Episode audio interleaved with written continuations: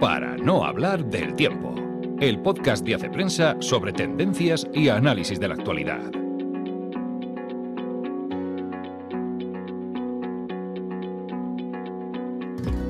Hola amigos, una semana más nos encontramos en el podcast de Hace Prensa. Soy Ana Sánchez de la Nieta y hoy es viernes 1 de marzo. Empezamos un nuevo mes y vengo con un menú muy variado porque vamos a hablar con Ana Zarzalejos de redes sociales y de la tendencia que está cogiendo fuerza entre la gente más joven en Instagram de publicar menos y un contenido más privado.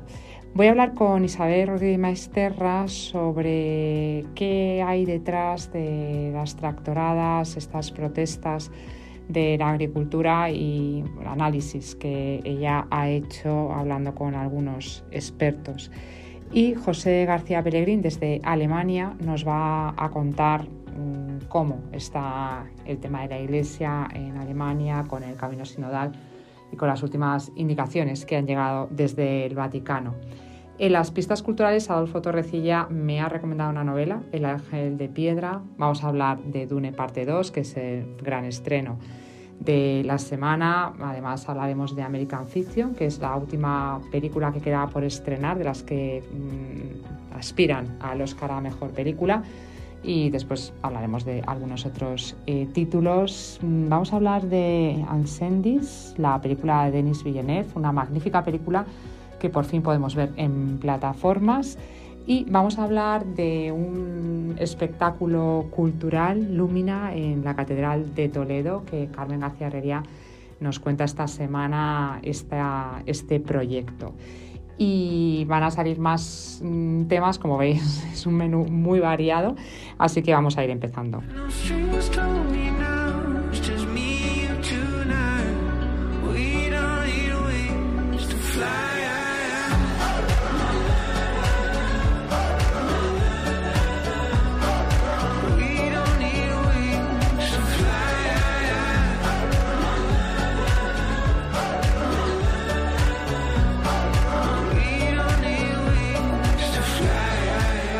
Tenemos a Ana Zazalejos que ha escrito esta semana un artículo sobre una tendencia en las redes sociales. Parece que hay menos publicaciones, pero que son más privadas. Cuéntanos de dónde sale esta tendencia, de dónde sale tu análisis, tu investigación.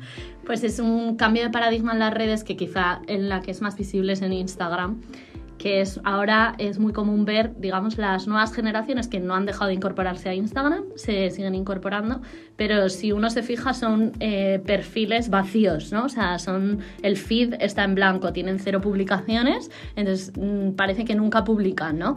Pero esta gente en realidad está interaccionando en la plataforma, pero normalmente pues en historias que limitan a sus mejores amigos y en los mensajes privados, donde además hacen chats de grupo, etcétera. Entonces, bueno, se debe un poco a cómo las redes sociales al final han ido dando cabida a contenido cada vez más profesionalizado, que ha favorecido a los influencers y digamos que el usuario medio, que también se ha cansado un poco de la hiperexposición, de ese contenido que te recomienda el algoritmo, pero no es necesariamente a quien tú quieres seguir, pues se han ido como recluyendo en entornos más privados, más íntimos, para tener esa conexión que en principio era para lo que estaban pensadas las redes sociales.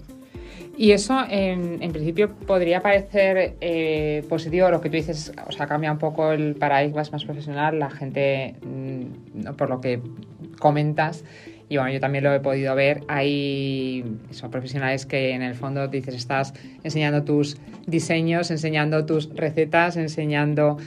Eh, el que limitara más conversaciones privadas podría parecer, en realidad, sobre todo para la gente joven, un aspecto eh, positivo, pero hablas también de una cara B. Sí, en realidad es muy positivo porque habla de un rechazo pues, a esta autenticidad un poco artificial que a veces vemos en Instagram, ¿no?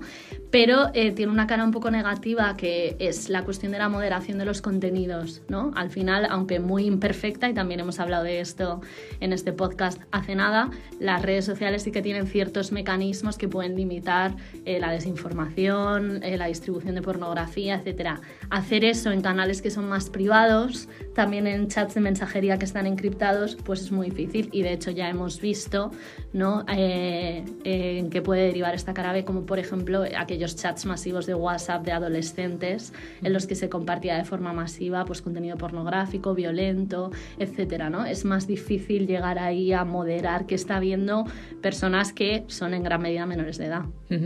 Y esto último, no lo cuentas en el artículo, pero me ha surgido la, la pregunta, ¿por qué se utiliza la plataforma y no se utiliza, que sería mucho más normal, utilizar un servicio de mensajería como puede ser WhatsApp. ¿Por qué en Instagram? Sí que se, o sea, también se utilizan las, eh, las aplicaciones de mensajería, pero em, en Instagram digamos que lo, se relacionan ahí también porque utilizan mucho del propio contenido de la red social, pero lo comparten dentro de las aplicaciones, ¿no?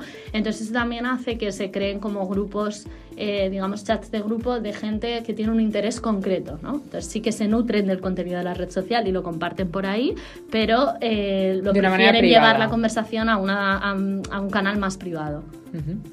Muy bien, muy interesante. La verdad es que las redes y las plataformas nos siguen dando mucho juego. Así que, que nada, te seguiremos leyendo en estas tendencias. Gracias, Ana. Gracias.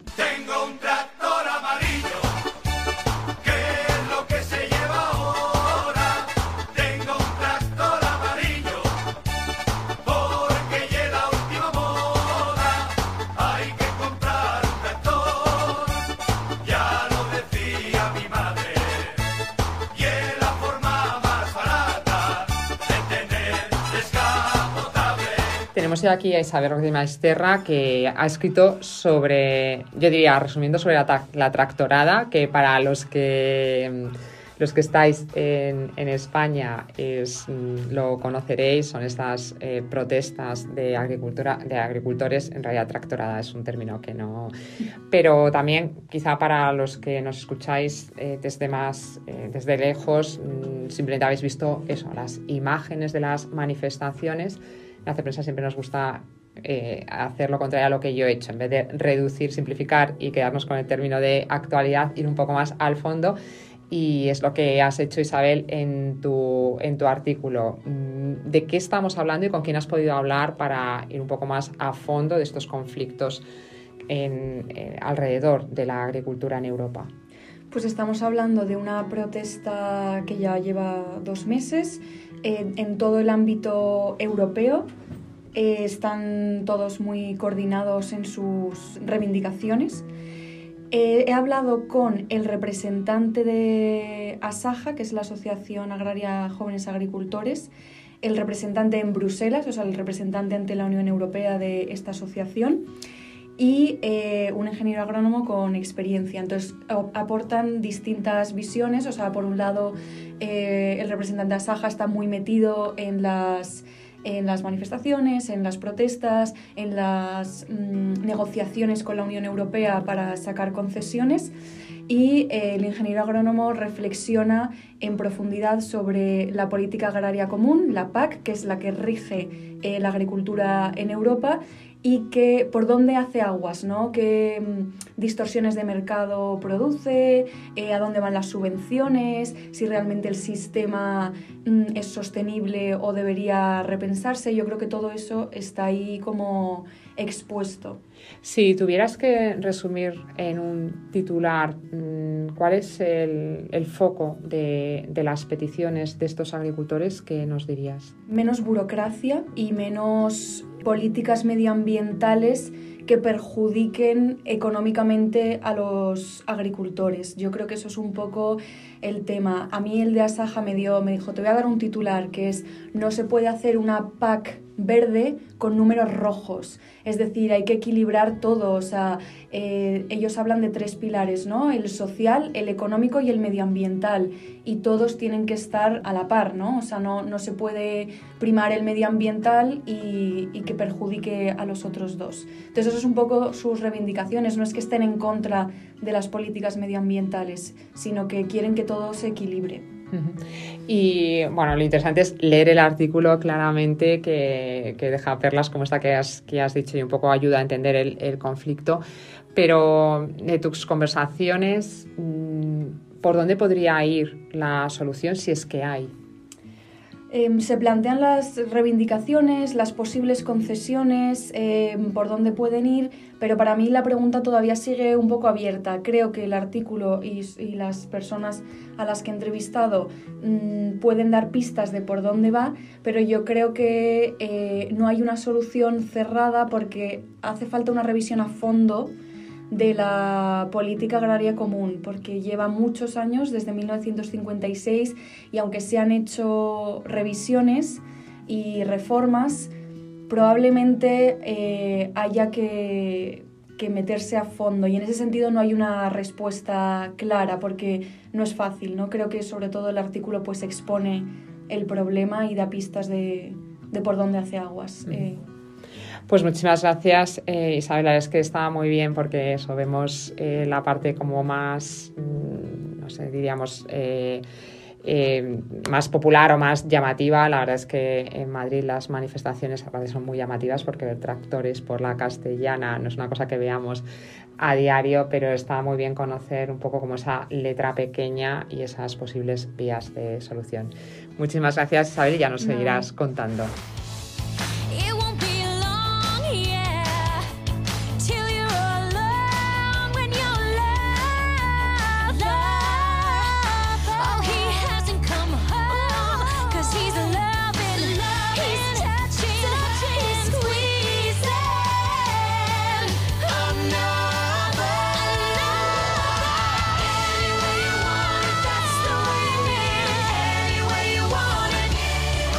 Maravilla de los corresponsales es que sirven para todo, son, multitasking. Y José García Pellegrín esta semana nos ha hecho una magnífica crónica de la Berninale, ha estado allí cubriendo el Festival de Berlín, pero también ha escrito sobre la situación de, de la Iglesia en Alemania y toda esta polémica alrededor del camino sinodal. Así que le he preguntado minuto y resultado cómo va la crisis.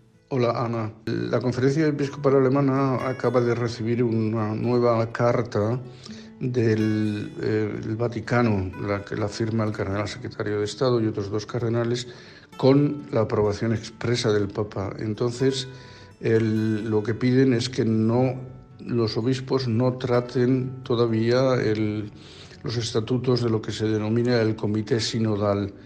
Como es sabido, en Alemania se lleva desarrollando un proceso sinodal llamado Camino Sinodal desde hace varios años y una vez terminado este se quiere constituir un consejo permanente que sería como una especie de supervisión de los obispos. Y a eso Roma ya hace un año, en enero del pasado año em, dijo que no era posible canónicamente.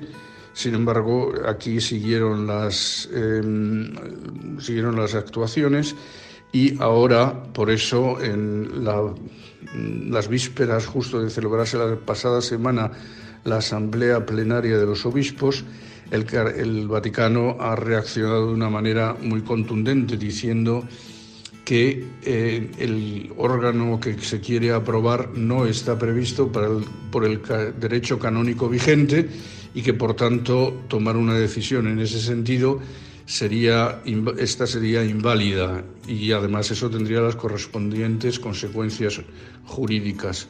De este modo ese mm, punto se retiró del orden del día de la Asamblea y actualmente este se está a la espera de mantener conversaciones en Roma con el Vaticano que ya tienen una para una primera reunión ya hay fecha, será el 22 de marzo, el, cardenal prefecto de la doctrina de la fe, em, Víctor Manuel Fernández, ya ha enviado la invitación pertinente a los obispos alemanes y ahí se continuará em, manteniendo conversaciones entre la conferencia episcopal y el Vaticano. Por otro lado, los eh, laicos alemanes que están detrás de este camino sinodal siguen ejerciendo presión sobre los obispos para que aprueben esos estatutos de ese consejo como le ha acotado mucho el tiempo, eh, José no cuenta algunos de los aspectos que contaba en el artículo. Es que no me, daba, no me daba tiempo, pero junto con esos laicos que están impulsando y presionando en cierto modo a los obispos, hay otras asociaciones de laicos que están muy en contra de este proceso que puede llegar a una ruptura con el Vaticano y piden que no se ejerza presión sobre los obispos. En cualquier caso, la verdad es que es un tema de máximo interés dentro de la Iglesia Católica.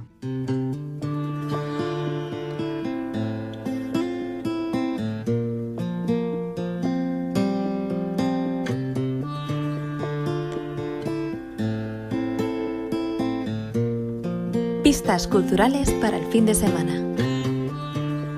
Las palabras fueron avispas y las calles como dunas cuando te espero llegar. En las películas y en las novelas, si tienes un buen protagonista, tienes casi todo. Y es lo que le pasa a la novela que nos ha recomendado Adolfo Torrecilla, nuestro crítico de cabecera, esta semana. El Ángel de Piedra, que es una novela de Margaret Lawrence, que es una de las escritoras canadienses mmm, contemporáneas más importantes, y que cuenta aquí la historia de Hagar, una anciana de 90 años que ha desarrollado un carácter muy difícil, muy complejo. Y eh, esta complejidad ha hecho que su hijo y su nuera mmm, decidan que no pueden con ella y que lo mejor es que ingrese en una residencia de ancianos. La novela cuenta este hecho y cuenta también todos los recuerdos y todos los acontecimientos que han llevado a Hagar también a tener este, este carácter tan difícil y cómo ha sido su educación, una educación excesivamente volcada en las apariencias, en el, en el qué dirán y en dar importancia a aspectos que quizá no son tan importantes. Es ya de una disección psicológica y un personaje construido con muchas aristas, que, pero la, la prosa de Lorenz hace que lleguemos a empatizar con este personaje tan complejo y tan difícil. Así que El Ángel de Piedra es una, una buena propuesta literaria para este fin de semana. Les hemos dado esperanza. ¡Eso no es esperanza! Que tu cuchillo se astille y se rompa. Y ha sido un viernes de muchísimos estrenos, tanto en salas y carteleras. La verdad es que tengo que agradecer, agradezco desde el podcast a mi equipo de críticos de cine y series, porque esta semana han currado de lo lindo para tratar de que los lectores de prensa puedan leer de casi todas las películas que se estrenan que superaban la decena. El estreno más importante era Dune, es Dune parte 2, la película de Denis Villeneuve. La primera parte la verdad es que a mí me gustó muy poco, me aburrió soberanamente, pero ya decía Denis Villeneuve que la segunda iba a ser mejor y aquí eh, la verdad es que hay que, hacerle, hay que darle la razón. La segunda parte es, es, mejor que la primera, quizá porque ya se habían presentado los personajes, se habían iniciado los conflictos y esta parte 2, esta segunda parte, es una trilogía, tiene toda la potencia mm, visual que sí que tenía la, la, primera entrega. Es una película para ver en pantalla grande, para disfrutar más en pantalla grande, pero tiene más solidez narrativa. Se cuentan mejor esos conflictos, los entendemos más y la verdad es que es una película que casi toda la crítica ha coincidido que es mm, mucho más eh, satisfactoria su visión, digamos. Pero además estrena en plataformas American Fiction, que es una película de Amazon Prime, que se puede ver ya en Amazon Prime y que era la última película que nos quedaba por estrenar en España de las que aspiran al Oscar a Mejor Película. La verdad es que esta no nos ha gustado mucho. Cuenta la historia de un escritor, profesor, que está un poco harto de la sensibilidad racial que tiene que tener en cuenta en cada una de sus clases y en cada una de sus novelas y decide escribir una novela eh, criticando o que teniendo presente todos esos estereotipos a los que se ve forzado a hablar un poco un planteamiento, iría en contra de esa ideología woke, de esa cultura de la cancelación. Y ese planteamiento que podría ser interesante, el problema es que está desarrollado con bastante poca gracia y de una manera curiosamente muy estereotipada. Así que la verdad eh, es que le hemos dado un 5 y ya digo, no nos ha convencido mucho. Se estrena en Movistar un documental de Woody Allen, que en realidad es una conversación entre David eh, Trueba y Woody Allen, y es un eh, documental bastante interesante, sugerente, le hemos dado un, un 6. Se estrena también Dos chicas a la fuga, que es la película de los hermanos Cohen y que le hemos dado un 3 porque a mí me daba un poco de cosa darle un 1, pero yo he perdido 84 minutos de mi tiempo. Os animo a que no los perdáis. Es una película absolutamente prescindible. Y hablamos también del documental sobre Guadalupe, sobre el misterio de las apariciones de Guadalupe que sin embargo nos ha gustado mucho. Es un producto mitad documental, mitad recreación de ficción. Es verdad que a mí estos, estas mezclas no me suelen convencer demasiado, pero aquí está bien logrado y la verdad es que la historia de la aparición de la Virgen Guadalupe, de Guadalupe es apasionante y está, y está muy bien contada. Y, se me ha quedado todavía eh, Dream Escenario, que es una película de Nicolas Cage, que esta es bastante curiosa, medio comedia, medio terror, cuenta la historia de un, de un hombre vulgar y corriente, pero que empieza a aparecer en los sueños de personas muy diferentes y se hace viral y consigue la fama. Es una crítica total a esta sociedad de los influencers y, de, y también habla un poco de la cultura de la cancelación. Y por último hablamos también de Royal Hotel, que es una, una película que vimos, en, que vimos en San Sebastián de Kitty Green y, y, bien, es una propuesta un poco curiosa de cine y arte y ensayo, con bastante violencia, con una atmósfera muy asfixiante pero comparada con Dos chicas a la fuga, la verdad es que es una peli muchísimo mejor. Recapitulando, Dune parte 2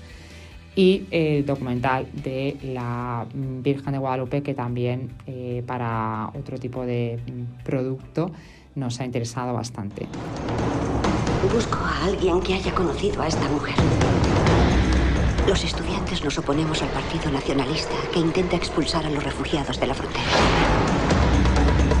Si eres la hija de Nahual Marwan, no eres bienvenida aquí. ¿Qué quieres hacer ahora? Enseñarle al enemigo lo que me ha enseñado la vida.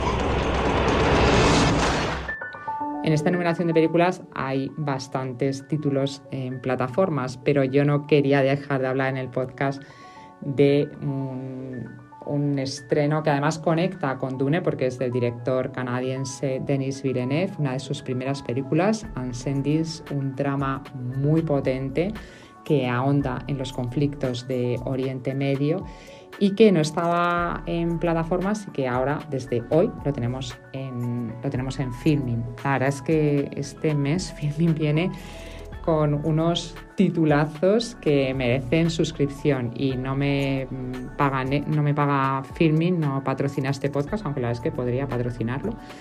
Pero es la realidad que es un mes en el que hay que felicitar a Filming porque lo iremos contando, pero casi todas las grandes películas de los Oscars se van a estrenar en, en Filming. De momento, Unsendings, ya digo, de Denis Villeneuve en, en Filming. Cuenta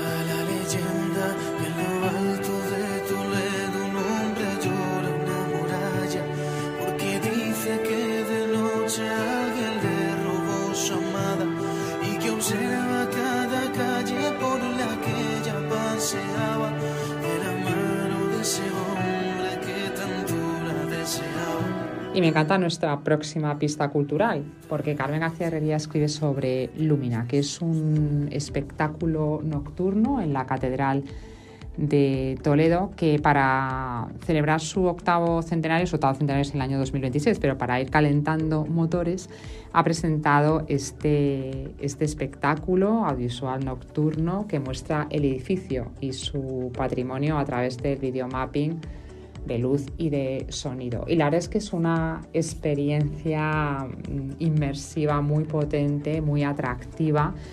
Es ver la catedral de una manera absolutamente diferente, conecta con aquel, aquellos, aquellas exposiciones de las edades del hombre, pero desde una estética y una perspectiva muy distinta, ya digo, muy centrada en lo audiovisual, pero que no se queda en el espectáculo, sino que ayuda también a pensar, a reflexionar e incluso a rezar. Es una experiencia que dura 50 minutos, el precio de la entrada está alrededor de los 20 euros, pero pienso que es mm, una propuesta cultural muy interesante y además Toledo para cualquier español está un poco eh, a mitad de camino, diríamos. Así que eh, Lumina es mm, uno de nuestros espectáculos reseñados en nuestra nueva sección de espectáculos.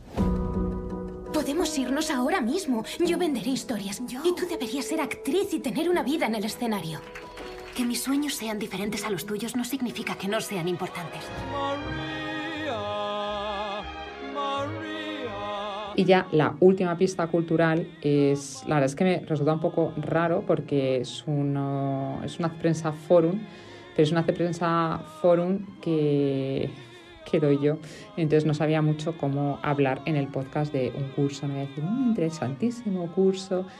La verdad es que pienso que se puede decir no por la ponente, que ya digo soy yo, sino por el tema, porque aprovechando que estamos en vísperas de los Oscar, el sábado que viene, día 9 a las 4 y media y el 16 de marzo también a las 4 y media, hablaremos de lo que el cine nos enseña. El título de este Hace Prensa Forum es Lo que el cine nos dejó.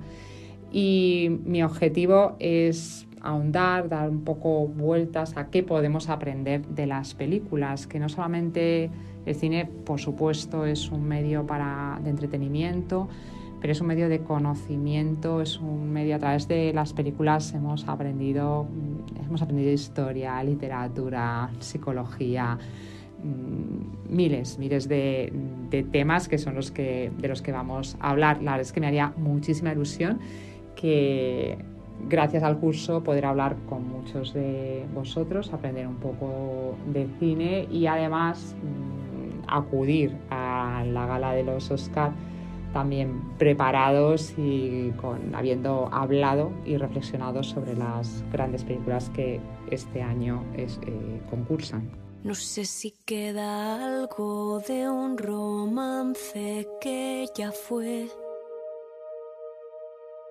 No sé si hubieron signos que yo no logré entender. Dónde van las cosas que tuvimos que esconder? ¿A dónde va el amor? Y ahora sí que terminamos. Me han quedado muchos temas en, en la cartera, como siempre. A partir de mañana, de hoy Claudio, yo mañana estaremos en el Festival de Málaga, pues seguir todas las películas a través del canal de YouTube de Hace Prensa y la semana que viene nos vemos o mejor nos escuchamos. Hasta entonces. ¿A dónde van las cosas que yo quise un día estudiar? ¿A dónde van los sitios que quisimos visitar? ¿A dónde van las copas que no nos pudimos tomar?